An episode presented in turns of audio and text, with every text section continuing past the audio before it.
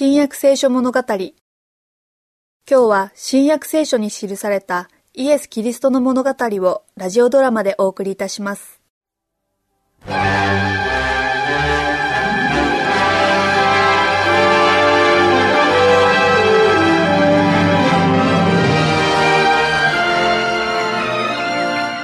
素晴らしい光景だった。素晴らしい眺めだったって言いたいんだろう。新鮮な緑に包まれた山。オリーブの木の茂る谷。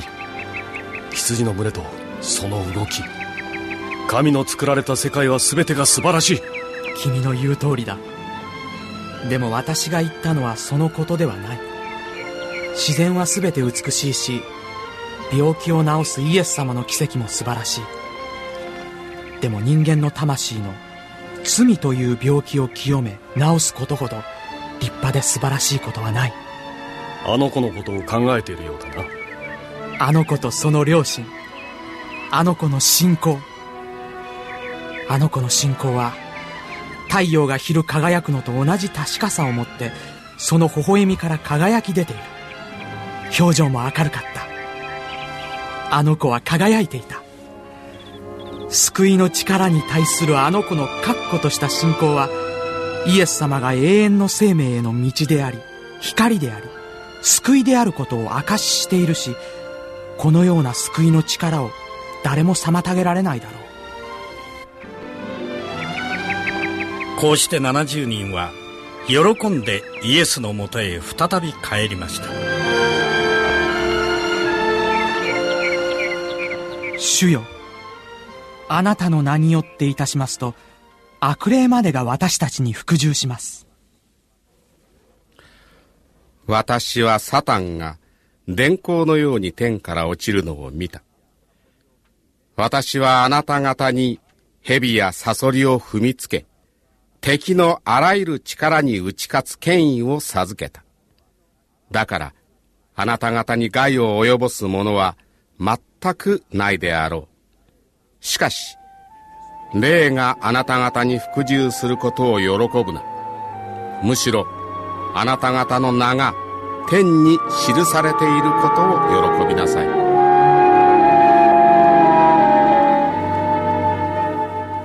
先生の言葉の意味は一つのことを除いてみんな分かったんだが。その一つとはどういうことなんだ？どうして我々は悪魔も悪霊もどんなひどい病気も先生が我々に与えてくださる力に服従するという事実を喜んではいけないのだろうか。まだ言いたいことがあるのでは？うん、うん、それはだ。私たちの名が天に記されていることを喜ばねばならないということだ。しかしそれは、説明しよう。そうだな。二人の人間がいるとしよう。君と私でもいい。その二人が出口のない深い谷に迷い込んだ君は私を助けられないし私も君を助けられないそこに突然、ずっとてっぺんまで伸びている鶴。それも丈夫な鶴が降りてくる。君はそれに捕まり、よじ登る。間もなく君は谷を抜け出す。助かったのだ。今度は、君は私を助ける番だ。君は助けねばならない状況にある。そして君は助ける。救いというのもこれと同じなんだ。まず君が誰かに救いの道を示すことができるためには、君自身がその道を知っていなければならない。君の名こそが天の書物に記されていなければならないのだ。そうして、そうしてのみ、君は他の人を救う手助けができるのだ。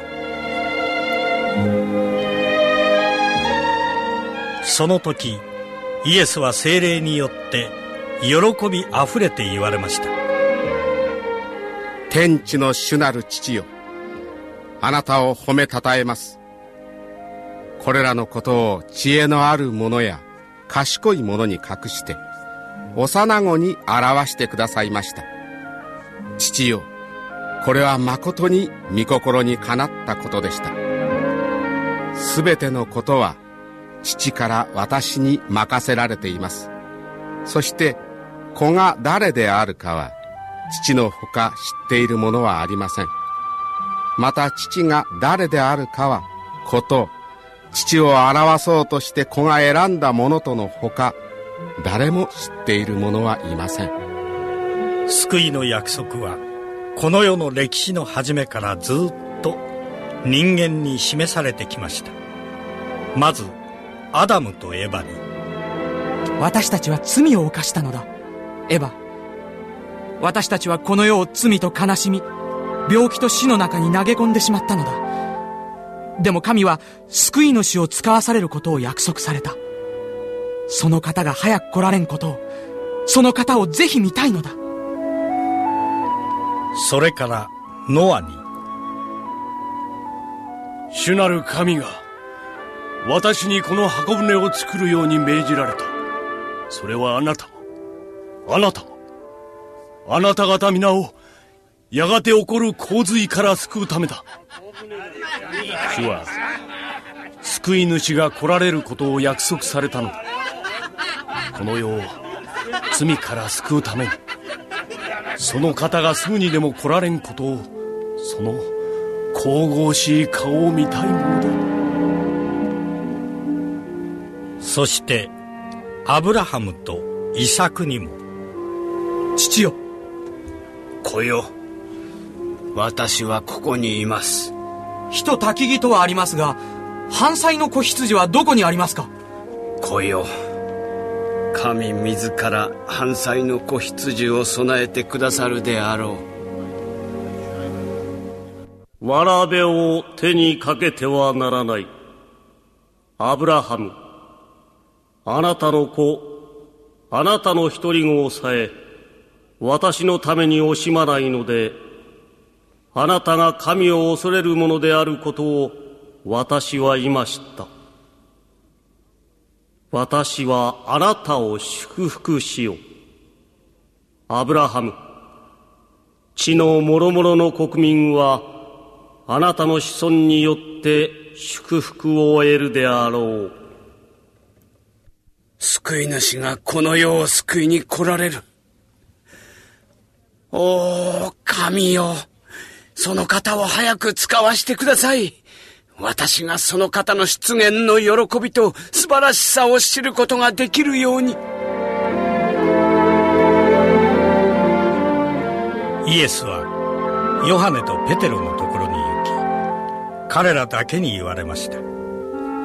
あなた方の目は見ており、耳は聞いているから幸いである。あなた方によく言っておく。多くの預言者や義人は、あなた方の見ていることを見ようと熱心に願ったが、見ることができず、またあなた方の聞いていることを聞こうとしたが、聞けなかったのである。兄弟よ、私は巧妙な作り話を信じなかった。